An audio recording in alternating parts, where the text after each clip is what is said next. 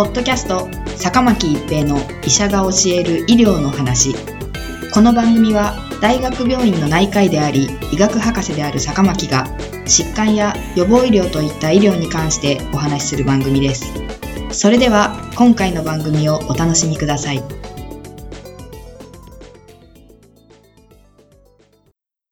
皆さんこんにちは、坂巻一平です。ポッドキャスト、坂巻一平の医者が教える医療の話。今回はラゲブリオの効果です。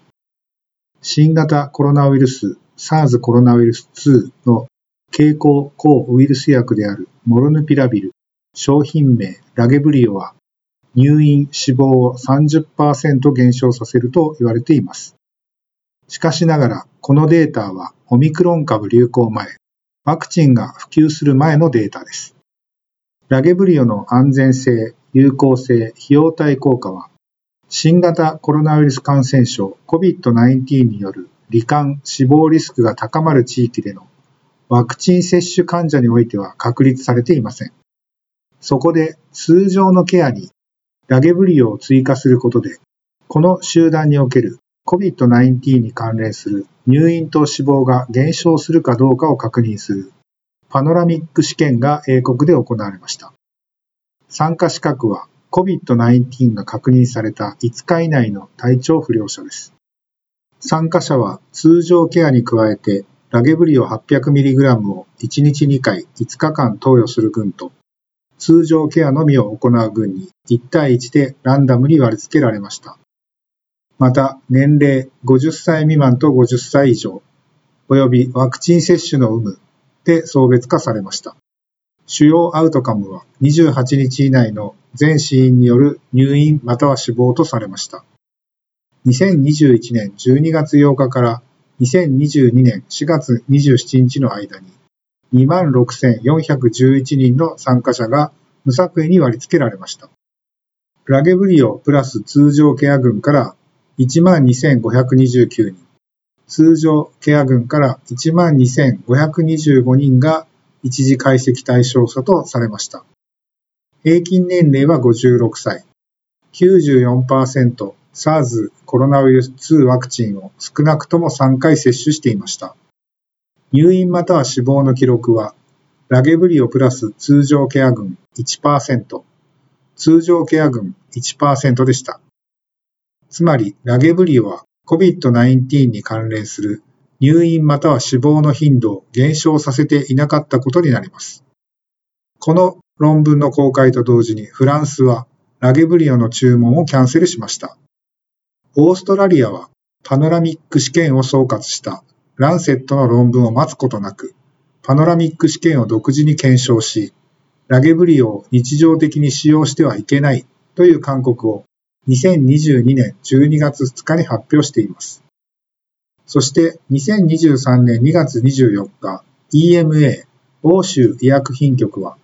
ラゲブリオの販売承認の拒否を勧告すると発表しました。一方、アメリカでは、米国退役軍人を対象とした試験が行われています。参加者は2022年1月5日から9月30日の間に SARS コロナウイルス2感染し、重症 COVID-19 への進行の危険因子を少なくとも一つ有する成人85,998人で、平均年齢は67.3歳でした。7818人がラゲブリオの投与対象となり治療を受け、78,180人は無治療となりました。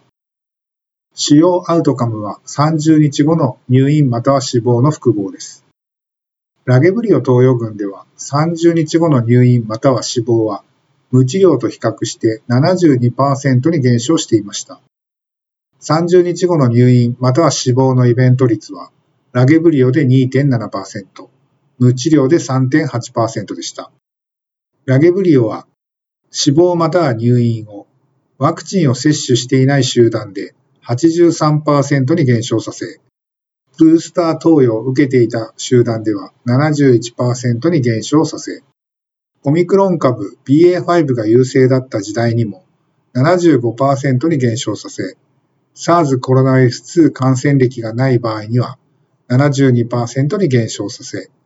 SARS コロナウイルス2の感染歴がありの集団でも75%に減少させていました。すなわち、この研究の結果は、オミクロン株優勢時代に SARS コロナウイルス2に感染した成人のうち、重症 COVID-19 への進行リスクが高く、ラゲブリオによる治療の対象となる患者においては、ラゲブリオが30日後の入院または死亡を減少させた可能性を示唆しています。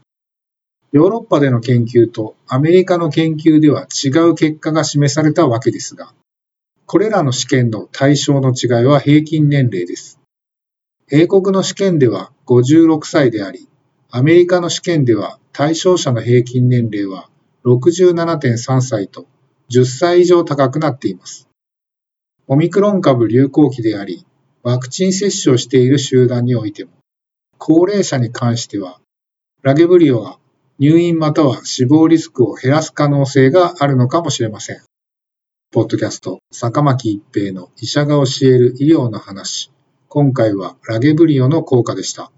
ありがとうございました。ポッドキャスト、坂巻一平の医者が教える医療の話。今回の番組はいかがでしたか？次回の番組もお楽しみに。